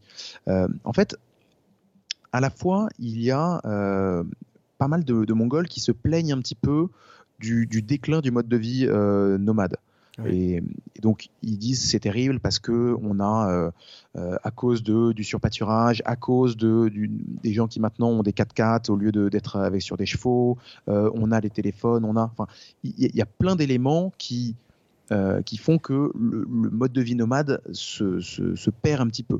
Et c'est quoi, mais paradoxalement Mais c'est quoi en fait qu'il qu'il trouve dommage quand tu dis oui il y a tout ça, mais c'est quoi qu'il bah, trouve dommage? par, par, exemple, les, les, les, éleveurs ont de moins en moins de chevaux et les chevaux sont de moins en moins. Euh, en général, c'est des chevaux qui, qui vont être semi-sauvages. Et ils disent, par exemple, les femmes ne montent plus à cheval parce que euh, les, les, chevaux sont de moins en moins domestiqués et faciles à monter. Ils ont plus de chevaux, ils me disaient, pour quand, par exemple, il y a des, il y a des, des touristes qui passent euh, rencontrer des gens, ils peuvent plus les faire monter. et il y a moins de tous ces animaux traditionnels parce que maintenant il y a presque plus que des chèvres et donc mmh. ils, ils, trouvent un peu qu'il y a une partie de leur identité qui était à travers tout ce mode de vie qui ah, se perd. Mais ce qui est paradoxal, c'est que c'est ces mêmes personnes qui me disaient ça et qui avaient un 4x4 euh, à côté pour pouvoir se déplacer, qui ont le téléphone, euh, ils profitent de la 4G qui passe parfois dans le désert. Euh, ah ils ont également, ouais, ouais, ils, ah, ont, ils ont WhatsApp, ils alors pas partout, hein, je, te rassure, mais. Et, et c'est également eux. moi, moi, il y en a un qui me disait ça, Manal, l'éleveur que j'ai rencontré, dont je parlais au début, qui, qui, me disait c'est terrible, notre mode de vie se, se, perd, mais il a 2000 chèvres, ce qui est énorme pour les pour des éleveurs. Il avait ouais non 1000 ou 2000 chèvres. Et mm, en moyenne, les, troupeaux sont plutôt autour de 3 ou 600 chèvres. Et ils contribuaient, c'était un des plus gros éleveurs de la région, ils contribuent à cette euh, désertification, à ce surpâturage. Donc, euh, à la fois, euh, c'est un peu comme tu dis, c'est un peu comme, un... alors je sais pas si la comparaison est bonne, mais c'est un cocaïnomane qui prend de la coke et c'est de la merde ce truc, tu vois, mais qui arrive pas en fait par l'attraction de, de, de, de, ça en fait dire, il sait que c'est mauvais, mais il n'arrive pas à dire non parce que ben, je peux comprendre que quand tu as vécu ta vie sans eau courante, euh, euh, avec euh, peu de commodité, tout à coup il y a de la modernité qui facilite ta, ta vie au quotidien, ton lifestyle. C'est dur de dire non en fait. Oui. Puis surtout, en particulier aujourd'hui, les jeunes veulent de moins en moins être éleveurs et vivre dans le désert. Mais en même temps, c'est parce que bah, il faut voir qu'effectivement, c'est une vie qui est extrêmement difficile. Être par moins 40 degrés en hiver dans le désert, on peut comprendre que les jeunes qui euh, maintenant ont un téléphone, qui voient euh, bah, euh, le confort de la civilisation occidentale, tous ces trucs-là, on peut comprendre qu'ils soient plus contents d'aller se mettre dans les murs à Ulaanbaatar pendant l'hiver. C'est hyper difficile. Mais donc, c'est intéressant de voir ce double, ce double discours et parfois une partie des nomades voient d'un œil plutôt bon le, ces, Mongols de Mongolie intérieure qui ont été sédentarisés en se disant que eux, ils ont la chance de ne pas être dehors par moins 40, par moins 40 pendant l'hiver. Ah. Donc, mais encore une fois, il y a un double discours et, et, souvent par, par, les mêmes, par les mêmes personnes parfois. C'est quoi le goût que, personnel que ça t'a laissé en bouche de voir ça en fait? Euh, En plus d'avoir vu un peu deux visages d'une Mongolie qui s'est sédentarisée, occidentalisée, et d'une autre qui est en train de changer, et de tu vois, je pense que quand tu t'imprègnes de l'énergie des gens, tu sais, parce que des fois il y a les mots, mais il y a l'énergie qu'il y a derrière, tu vois. Euh, ça t'a laissé quoi, toi, en bouche? Moi, je, suis assez optimiste sur, euh, sur cette partie mode de vie euh, et identité. Je pense qu'il il y a une période d'adaptation qui, qui, qui, va être nécessaire, mais globalement, j'ai vraiment rencontré des gens qui étaient d'une simplicité, d'un naturel assez déconcertant et qui avaient l'air assez, mine de rien, heureux dans leur mode de vie. Ils, pouvaient avoir des conditions difficiles, mais ils se plaignaient pas. Euh, et je pense que euh, ces changements qu'ils vont avoir vont leur apporter pas mal de, de, facilité, c'est-à-dire qu'ils vont avoir euh, maintenant ils ont un téléphone qui leur permet d'avoir, je sais pas, les prix du cachemire plus facilement accessibles ou de se localiser par rapport aux autres éleveurs, où ils vont avoir des choses qui vont être facilitées. Et ça va être vraiment quelque chose de positif. Et ils avaient l'air d'être contents de ça. le vrai problème qui va se poser, c'est effectivement cette question de cachemire et de surpâturage, mais sur l'identité et le mode de vie, je pense que s'ils arrivent à trouver un équilibre, euh, ce serait intéressant qu'ils arrivent à garder cette identité parce que c'est une sorte de monument culturel, tu vois, immatériel. Et si on arrive à préserver ça, c'est génial parce que c'est un peu une preuve qu'il existe d'autres systèmes que nous, euh, d'autres habitudes. Et, euh, et moi, j'ai vraiment vraiment apprécié l'énergie les émotions et la simplicité qui dégageaient par cette rencontre, par voilà, par tout ce que j'ai pu voir. Et, justement, quand tu, euh, quand tu vois tout ça et que, et que tu t'immerges dans, dans, cette enquête, euh, tu sais, euh, à travers la steppe, quand, quand, tu vas, quand tu vas dans, dans l'usine, je sais pas, en Écosse ou dans les lieux en Écosse ou en Italie, ça te fait quoi en fait? Tu as un autre regard? Comment tu quand c'était en Écosse, c'était des élevages également ou c'était du traitement de la laine? Alors c'est uniquement la transformation effectivement. Il n'y a, a, pas de a pas de chèvre en, en Écosse. Moi pendant euh, quand j'ai commencé mon enquête, je pensais que l'Écosse était un pays du Cachemire parce qu'ils avaient des troupeaux. En fait pas du tout. Euh, ils sont en fait ils ont une des expertise sur la laine parce qu'à la base ils ont des moutons, ils ont et, et du coup ils ont cette expertise là, mais en fait ils la exactement. C'est un, ils ont une industrie textile qui marche bien et donc ils ont réussi à faire du, du, du bon Cachemire. Et eux ils y sont depuis euh, plus de 200 ans. Je suis allé visiter une usine qui a été ah ouais fondé en 1797, un truc comme ça. Enfin, c'est euh, euh, extrêmement vieux. Et donc, eux, c'est des experts euh, dans la transformation du cachemire, des trucs hyper fins, des réglages hyper pointus. donc, j'étais allé voir ça. Mais ce qui était intéressant, justement, sur la question que tu posais un peu au début de mon regard quand je suis arrivé là-bas après avoir vu cette Mongolie, c'est que je me suis retrouvé à faire des, des parallèles entre ces, ces, endroits, alors que c'est des pays que tout oppose. L'Écosse, c'est une île toute verte au milieu de l'eau. Euh, la Mongolie, c'est un désert complètement enclavé. Donc c'est complètement différent. Et en fait, on se retrouve à faire des parallèles. Euh, et c'est ça que moi j'ai vraiment aimé avec cette enquête, c'est ce, fil conducteur euh, du, du, Cachemire m'a forcé en fait à faire des, des, contorsions intellectuelles et à rapprocher des choses qui ne l'auraient pas été naturellement. Euh, et, donc, euh, j'ai pu voir en fait euh, les grandes prairies et les highlands écossais, des paysages qui étaient très différents, mais que d'une certaine manière, on arrivait à rapprocher les, prairies écossaises avec les steppes mongoles, l'Écosse qui est également qui, qui, se laisse pas faire en termes de paysages inhospitaliers avec ses, highlands et ses montagnes acérées, perdues dans la brume. L'un comme l'autre ont une tendance à manger un peu trop de moutons farcis et de trucs comme ça. donc tu vois, c'était intéressant d'aller creuser un peu la comparaison, encore une fois, d'exacerber un peu cette curiosité euh, en allant chercher le, du Cachemire, donc en Écosse. Euh, mais donc effectivement après j'étais surtout effectivement allé voir euh, des usines, des transformateurs avec des gens qui font ce qui, font donc le cachemire écossais qui est réputé pour être un des, un des meilleurs cachemires au monde parce qu'ils ont une, certaine expertise sur, le traitement de, la matière. Et ce qui est fascinant, alors une des raisons pour lesquelles en tout cas une des raisons qu'ils avancent euh, pour ça, pour lesquelles ce cachemire écossais est aussi bon apparemment, euh, ce serait parce que c'est avec le même ingrédient qu'on fait les bons cachemires et les bons whisky. C'est l'eau. En plus, j'allais dire, ils mettent du Ah, whisky dedans. Non, non, en fait, non. Alors, ils mettent pas du whisky de euh, dedans, mais euh, apparemment, euh, de la même manière qu'ils ont du très bon whisky parce qu'ils ont une eau extrêmement pure, euh, ils utilisent Ah. l'eau dans euh, le processus de transformation du cachemire. En fait, plutôt que de mettre des produits chimiques, des adoucissants pour le laver, pour l'adoucir, etc., ils utilisent l'eau qui de leur montagne qui est particulièrement pure pour en faire un très bon cachemire. Alors, après, est-ce que c'est une belle histoire qu'ils racontent pour, pour un peu le storytelling de leur, euh, de leur cachemire, ou est-ce que c'est vrai? Je pense qu'il y a un petit peu des deux. En tout cas, moi, j'aime bien les belles histoires, donc euh, j'aime pas pu bien accéder ça. dans les usines, Si, si, j'ai pu rentrer dans les usines, mais après, euh, il- faut être. Est-ce que l'eau Oui. a une composition particulière qui permet Bien ça? sûr. Je suis pas, je suis pas un, mais expert, mais, c'est vrai euh, qu'ils en font un bon usage. ce qui m'intéresse, c'est est-ce que c'est facile? Tu vois, moi, je, je pense à tous les, euh, je sais pas, les jeunes qui ont des rêves en tête d'explorer un sujet, d'aller euh, justement enquêter sur, euh, que soit, je sais pas, euh, la condition de la femme au fin fond de tel pays, sur euh, les, les artistes de street art au Pakistan. Je sais pas, il y a plein, je suis sûr, de, de choses sur lesquelles on a envie d'enquêter, euh, de, de se documenter, d'aller explorer. Est-ce que finalement, ça reste, mais ça, quand on le dit, je trouve que c'est quelque chose de nébuleux. Je vais enquêter. Moi, je, vois un truc du noir. Je, par où je commence? Qu'est-ce que je fais? Je m'adresse à qui? C'est le bordel. Est-ce que finalement, c'est quand même facile? Est-ce que les gens acceptent facilement d'échanger sur finalement, bah, ils sont peut-être contents aussi d'échanger sur, sur leur thématique, sur leur activité, ou est-ce qu'ils sont très réservés, très protectionnistes, et que bah, tu te transformes vraiment en euh, Sherlock Holmes à aller euh, un peu insister, passer par la porte de derrière parce que la porte de devant ça ouvre pas. Enfin, comment ça se passe une enquête, sans déconner, en vrai?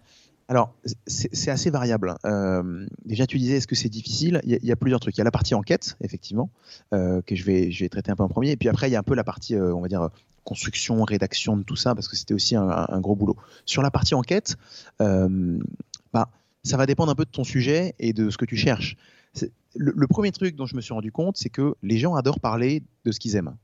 Donc, quand je suis allé voir euh, des gens qui étaient des producteurs de cachemire, qui, qui, qui travaillent la matière, euh, qui leur truc c'est de, de faire les tissus le plus doux possible et d'anoblir la matière et tout ça, bah ouais, ils sont super contents d'en parler. Quand tu vas voir une association de défense euh, de, euh, qui font du cachemire durable, qui essaie de protéger les, les animaux et les éleveurs, bah, ils t'ouvrent les portes. Moi, l'association AVSF, ils ont été hyper sympas, ils m'ont fait rencontrer des gens, etc. Donc, ça peut être hyper, hyper facile sous certains aspects. Mais sans surprise, si tu fais ça, tu n'auras qu'un seul côté euh, du, sujet. Évidemment, euh, les personnes qui font mal euh, qui font du mauvais cachemire ou les personnes qui, si tu essaies de, faire une enquête pour dénoncer des, mauvaises pratiques, bah tu ça va pas être aussi facile. Quand j'ai essayé d'aller poser des questions à des grandes marques qui, font qui font de la, de la- comment on dit qui font des supermarkets euh, sweaters comme on dit, c'est-à-dire du cachemire de supermarché, Ouais, euh, ouais, des trucs de mauvaise qualité, bah forcément on te répond pas, euh, c'est beaucoup plus compliqué. Quand j'ai essayé d'aller voir un petit peu en Mongolie les endroits où il où il y a les abattoirs, où il, où il y a des euh, des endroits qui sont un peu trustés par des intermédiaires chinois, c'est des trucs un peu, euh, c'est un peu le côté sombre du. Cachemire en Mongolie. Ouais. Bah, les portes sont moins ouvertes. Et effectivement, c'est moins, euh, c'est moins facile. Et euh, Comment tu fais dans ces cas-là? Qu'est-ce que tu fais dans ces cas-là? Et bah, bah, il faut, euh, il faut insister, il faut essayer de creuser, il faut. euh, Alors la difficulté, c'est qu'aussi, ça peut demander des moyens. Moi, j'y étais avec euh, avec les moyens du bord. C'était pas, j'ai- pas. tout- tout- tout- ouais, exactement. J'ai pas toute la production d'M6 derrière moi pour faire Capital ou enquête exclusive. Donc, bah, il faut, il faut parler aux gens, il faut peut-être essayer de filouter un petit peu, il faut poser des questions. Euh, et puis, déjà, en posant des questions aux gens qui veulent bien te parler sur les mauvaises pratiques, t'en apprends déjà beaucoup et tu comprends comment les trucs fonctionnent. Euh, Ouais. Mais donc, effectivement, il faut essayer de creuser. Et puis, euh, et moi, il y a pas mal de gens qui m'ont dit des trucs en off, c'est-à-dire que j'ai pas pu les citer. Euh, Mais euh, voilà, ils ont pu me dire que euh, euh, Voilà il la fallait pas croire la communication des grands groupes sur le, le- le greenwashing qu'ils font et sur toutes les pratiques soi-disant positives, etc. Il fallait pas, pas croire les trois quarts des labels du cachemire durable qui font en fait absolument n'importe quoi, c'est des initiatives marketing. Que en fait un cachemire sur trois vendu dans le monde c'est de la fraude et c'est pas c'est pas du bon cachemire. Donc tu peux apprendre en fait plein de trucs. Euh, même sans avoir des moyens énormes et sans euh, Ouais, mais c'est plus difficile c'est sûr bien sûr. et, euh, et les portes seront pas seront pas toutes toutes ouvertes et puis euh, voilà effectivement en plus surtout si tu vas dans des pays comme la Chine euh, bah c'est plus compliqué de réussir à sortir des sentiers battus Ah bon et, Je suis étonné. Voilà. qu'est-ce que qu'est-ce que ce voyage ce voyage en plus qui, qui, qui est une quête en fait. Qu'est-ce que cette quête t'a apporté Cette aventure, qu'est-ce qu'elle t'a apporté Qu'est-ce que t'en as retiré à titre personnel Pas sur le thème du Cachemire, mais à titre personnel alors, tout d'abord, euh, il y a des choses qui étaient vraiment sur le vécu, sur le moment. Ça m'a permis de vivre des, des, très belles aventures, de rencontrer des gens. Euh, de... J'ai vraiment adoré euh, tout ce que j'ai fait pendant. En, en, en, plus de ce que j'en retire après, ce que j'ai fait pendant, donc ces rencontres, et puis également le travail le travail que j'ai fait, c'est-à-dire la recherche, je me suis penché dans, euh, plongé dans des livres, euh, j'ai creusé. Ça a demandé un travail de structuration qui était énorme parce qu'au bout d'un moment, quand on écrit un livre, on parle de l'angoisse de la page blanche. Moi, j'avais plutôt l'angoisse de la page noire. Tu vois, j'avais trop d'informations, il fallait que j'ai structure, j'avais trop de trucs, je savais pas quoi faire. J'ai dû couper des tonnes de choses. Donc il y a eu un gros travail et c'était hyper intéressant de faire ce truc-là parce que c'était un vrai challenge, tu vois, intellectuel. Euh, et donc chaque partie de cette expérience euh, l'enquête sur le terrain, la recherche, les interviews, la structuration et puis même l'écriture, tu vois, parce que au final j'ai écrit un livre, c'est une, une, aventure aussi littéraire. Tout ça, j'ai vraiment adoré ce que j'ai fait. Donc le premier truc, c'est que j'ai vraiment Pris aimé ça. Ouais. Et c'est pas anodin quand je dis ça, c'est parce que je me suis lancé là-dedans à un moment où j'étais un peu en quête, en, en quête de quelque chose euh, c'est un peu un grand mot de dire en quête de sens, tu vois, mais de quelque chose que je voulais vraiment faire. J'avais quitté un, un, boulot que je faisais avant où j'avais passé 4 ans euh, dans, dans, une start-up à travailler et puis j'étais parti parce que c'était pas vraiment ce que je voulais faire, le monde de l'entreprise, ouais. c'est pas ce que je voulais. Ouais. Et puis là, j'ai trouvé quelque chose qui me plaisait vraiment, tu vois. Donc, déjà, c'était super intéressant. J'étais content d'avoir fait ça. Ah. Et puis après, bah justement, un peu lié à ça, maintenant, je me dis, c'est cool parce que quand tu passes un peu le, le pas, quand tu te dis allez bah je, je, je me lance dans un truc que j'ai vraiment envie de faire je sors des sentiers battus je vais euh, écrire un bouquin sur le Cachemire mais euh, qui aurait l'idée de faire un truc pareil? Euh, et ben c'est tu... pour ça que je t'ai fait intervenir je sais putain il y en a ouais. un qui a fait ça? Bah vas-y viens. Voilà. Et, et donc bah ça m'a un peu conforté dans le fait que bah quand on ose le faire, euh, ça peut bien se passer. On peut avoir euh, des super expériences. Et, euh, moi maintenant, je, suis en train d'essayer d'envisager un peu la suite de, ce truc-là. Je capitalise sur ce que j'ai fait. J'ai rencontré plein de monde, j'ai appris plein de choses. je me suis prouvé à moi-même que je pouvais écrire quelque chose et que ça pouvait rendre bien et que on l'a publié. quand tu commences à avoir des retours positifs sur ce truc-là, tu te dis bah c'est bon, j'ai réussi à faire quelque chose. J'ai franchi un pas qui n'était pas évident à faire. Et, et bah ça peut marcher quoi. Comment tu vis Est-ce que, enfin, j'ai envie de te dire, est-ce que tu es plus heureuse? C'est un peu bateau comme phrase, mais c'est comment tu vis le fait d'avoir euh, basculé d'une vie où tu travailles dans une start-up, où c'est un peu stylé, que tu es plus, ou moins bien rémunéré avec cet équilibre, etc., à euh, bon, bah là, je sais pas trop comment je vais gagner ma thune. Euh, je retourne un peu dans le côté euh, plus de sécurité, plus de filet et cette vie de saltimbanque. Euh, est-ce que ton bonheur, il est plus grand malgré le fait que tu aies moins dans ta vie, moins de sécurité, moins d'argent, moins de tout ça, ou pas, ou c'est l'inverse, où tu dis ça me fait vibrer, mais c'est dur en fait. Bah, il y a plusieurs trucs. Il faut effectivement, euh, juste avant, j'ai donné le, le, truc super positif. Euh, c'est facile de, enfin, on peut y aller, ça peut marcher. C'est sûr que euh, bah, derrière, on, on réussit pas à tous les coups. Euh, écrire un bouquin, on, on devient pas millionnaire, euh, sauf si on, s'appelle Nicolas Sarkozy et qu'on vend 400 000 exemplaires de son bouquin, quoi. donc, je pense pas que ouais, pris le plus grand écrivain non plus français, là, Nicolas Sarkozy. Non, mais, mais, mais c'est celui, celui qui vend le plus. C'est pas vrai. Si, si, euh, Sarkozy, avec son bouquin, il en vend des, il en vend des centaines. Non, non, je, je sais que j'ai pas pris le plus grand écrivain, là. Ah, putain, là, mais... Je savais même pas qu'il vendait des bouquins, lui. Non, non, si, bah, c'est parce que comme il s'appelle Nicolas Sarkozy, il vend. C'est le plus grand des commerciaux, de toute façon. Il vend, il, il, il est numéro un des ventes. Ah. Euh, mais donc voilà, donc effectivement, c'est difficile. J'ai quitté une situation qui était plus, euh, plus stable, plus sécuritaire. Euh, et effectivement, moi, ce que j'ai fait, j'avais mis un peu d'argent de côté, donc ça m'a permis de me payer euh, le, le, les, voyages, le temps passé euh, sur l'enquête. Et, euh, et, là, maintenant, je, veux continuer un peu à, faire ça, mais je vais également chercher en parallèle. je suis en train, par exemple, là, de monter un autre projet qui va me permettre potentiellement de, gagner un peu mieux ma vie à côté pour pouvoir continuer à faire des, enquêtes ou des trucs comme ça. parce que euh, c'est sûr, il faut, réussir à ménager un petit, peu, euh, un petit peu les deux. Mais pour répondre à ta question de est-ce que je suis plus heureux, globalement, je suis plus heureux dans ce que je fais. C'est-à-dire que je suis hyper content de faire ça. Et, et pour moi, c'était le, le, truc le plus important, c'était de, de, se dire, je peux réussir à faire un truc où je suis content de le faire. C'était le premier truc. Après, euh, le, le, revers un peu de la médaille là-dedans, c'est que ça a été euh, pendant pas mal de temps une aventure qui était aussi un peu solitaire. Ouais. Euh, je suis parti en voyage seul. j'étais, je suis parti d'une situation où j'avais des collègues de travail, etc. Je fais des recherches chez moi, je, je, je bosse, j'écris, etc. Et ça peut être parfois un peu pesant. Euh, parce que parce qu'on est seul, c'est super bien, on est flexible, on peut bosser depuis n'importe où, on peut faire ce qu'on veut, etc. On est euh, on est nomade puisqu'on parle de, de, de nomade, Euh, mais euh, mais effectivement, c'est quelque chose qui peut être un petit peu plus euh, plus solitaire. Et ça, euh, bah c'est quelque chose qui est parfois pas toujours facile. Et moi, euh, j'ai cherché parfois à aller travailler avec des gens. Euh, j'ai pas mal de copains qui sont freelance, donc j'allais me bosser avec eux quand ils quand ils faisaient genre des retraites ou des trucs comme ça pour pour travailler avec des gens parce que déjà pour soi c'est c'est c'est c'est un peu bien pour sa santé mentale. On l'a vu pendant le confinement, on n'est pas pas toujours Ouais. très bien quand on est sûr. Et, puis aussi parce qu'il y a une émulation quoi. Quand on bosse avec des gens, on échange. Il y a l'effet de. C'est con, mais là, pour le coup, l'effet pas chèvre, mais l'effet des moutons. Et, et le bon effet des moutons. C'est-à-dire, quand tu vois des gens qui courent à côté de toi, t'as envie de courir.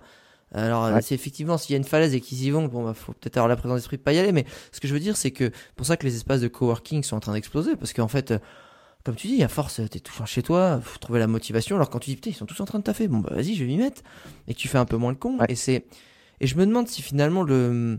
Tu sais, l'ADN du, du travail, elle va pas changer vers ce, ce côté où il y a une partie de ta, vie de travail, mais même dans ton quotidien, pas sur, sur la durée, mais dans ta journée de travail ou dans ta semaine de travail, tu vas avoir un boulot qui va te rémunérer, où ça va être un peu plus, euh, euh, je dirais, du pratico-pratique, euh, et l'autre où ça va être en fait tes, tes petits side projects, où tu vas te faire plus kiffer, où ça va être des choses qui vont plus te, te parler, où tu vas adorer ce que tu fais. Et je parle même pas de loisirs, je parle vraiment de ce côté où besoin d'avoir, tu sais, en quête de sens. Et je me demande si les gens, surtout ben, avec ce qui se passe, peut-être euh, on a besoin aussi de réduire notre production. Qui dit réduire notre production, c'est-à-dire qu'il y a un moment, si tu produis moins, t'achètes moins. Et c'est peut-être aussi comprendre que ben peut-être on va gagner moins bien notre vie et qu'on va peut-être moins travailler sur des choses qui sont rémunératrices, c'est-à-dire ça sert à rien de faire un taf où je vais énormément travailler pour gagner plein d'argent, parce que je vais peut-être moins travailler, mais je- à côté je vais retravailler, mais plus sur le plaisir. Je pense qu'on est en train de redécouvrir ces dernières années le travail, comme on l'a toujours enseigné. Ouais. Le travail, c'est qu'on est là pour la stabilité, la sécurité et gagner de l'argent. Il n'y a jamais eu de notion de plaisir dans le travail. Et maintenant, de plus en plus, eh ben, c'est en train de se développer avec le côté entrepreneur, avec le côté freelance, avec le côté, euh, voilà, je pars voyager, j'arrive en plus à la dématérialisation du travail. Et je me demande s'il y a pas, on va pas vers ça, en fait. On va pas vers quelque chose qui, où on prend du plaisir dans le travail, on arrive à mêler les deux ou avoir non pas qu'une seule activité, mais plusieurs. Alors certains vont dire, oui, mais euh, moins de stabilité. C'est... Ouais, mais je pense que justement, chacun y trouvera son compte. Et il faut pas avoir peur aussi de vivre des phases. Tu vas te se dire, Mm. bah, tu étais dans Ouais, une start-up, tu as vécu ton aventure, dans ton enquête avec ce livre, qui est un projet extraordinaire. Peut-être que pendant 2-3 ans, tu vas retourner dans un cadre qui va te. Tu, tu, tu, tu, tu- tu vas te réancrer et pour, et pour te refaire, tu vois, euh, stimuler des idées et mûrir des idées dans ta tête pour repartir sur autre chose. Et je pense que les gens, ils ont toujours peur de se dire si je fais ce choix-là, je veux pas être écrivain toute ma vie. Oui, mais non, en fait. En fait, en Ah, on peut personne te exactement, personne te demande d'être écrivain toute ta vie. Mais n'hésite pas à faire un projet qui te tient à cœur. Et voilà, c'était une petite parenthèse que. que que- Non, mais qui- effectivement, hyper pertinente. euh. que, que tu vois que je trouve que je vois un peu se, se, se profiler à, à l'horizon avec à la fois le, le travail qui évolue dans sa matérialisation et à la fois dans l'économie et l'écologie qui commence à nous impacter euh, au quotidien. Euh, J'aime bien finir ces, ce podcast par deux questions euh, traditionnelles. Euh, si je te passe les clés de la DeLorean pour revivre un seul moment de tous les voyages que tu as fait pour mener cette enquête, ce serait quel moment? Écoute, sans hésiter, je retournerai dans les steppes avec les éleveurs. Mais quel moment précis? Quel moment précis?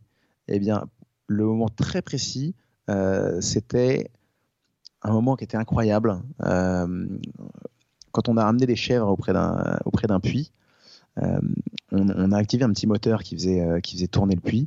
Et donc là, ça, ça fait sortir l'eau du puits, il y a toutes les chèvres qui se ruent, et pendant quelques instants, j'étais dans une sorte de marée. Il y avait des chèvres de partout, il y avait des bêlements un peu en stéréo, j'en entendais de partout, et, les chèvres se laissaient complètement approcher parce que là, elles étaient euh, en train de regarder, euh, les, enfin en train de boire et de se, de se monter dessus, etc. Et j'ai une sorte de marée de, euh, de chèvres, c'était assez fascinant. Euh, parce que voilà, tu pouvais les prendre, ça bêlait dans tous les sens, et tu étais au cœur vraiment de l'activité du nomade qui était en train d'aller bah, d'aller faire boire ses chèvres. Ils étaient là en train de regarder ce qui se passait. C'était juste avant le moment où on a dû les rentrer pour aller les mettre dans l'enclos.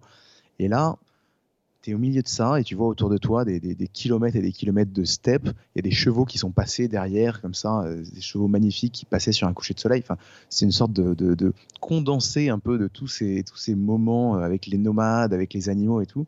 Et euh, moi, c'est un des souvenirs que, j'ai préféré de ce moment-là. Donc je veux bien que tu me files les clés de la DeLorean. Eh ben, ça se négocie juste après. Pour terminer ce podcast, si tu devais résumer cette enquête, donc les routes du Cachemire, donc qui est le livre qui en a découlé, euh, en une citation, une phrase de ta création ou une punchline, ce serait laquelle?